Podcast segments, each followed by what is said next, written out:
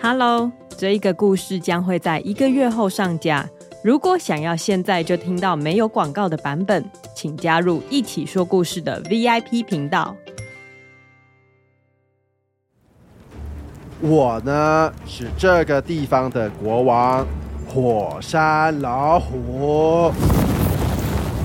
火山老虎只要呼出一口气，就会有火喷出来，所以这个地方才会什么东西都没有。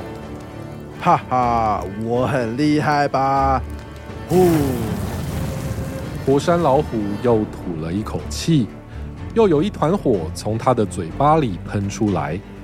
那是一团非常漂亮的红色火焰，但是火山老虎却皱了眉头，很不开心的样子。我每天吐出这么漂亮的火焰，可是这里一个人都没有，大家都不知道我有多厉害，这样真的好无聊啊！唉。火山老虎低着头叹了一口气，他不小心喷出火焰，把自己的胡须烧得卷卷的。哎呀，烫烫烫烫烫！这样下去不行，我应该要去旅行，让大家认识我这个厉害的火山老虎。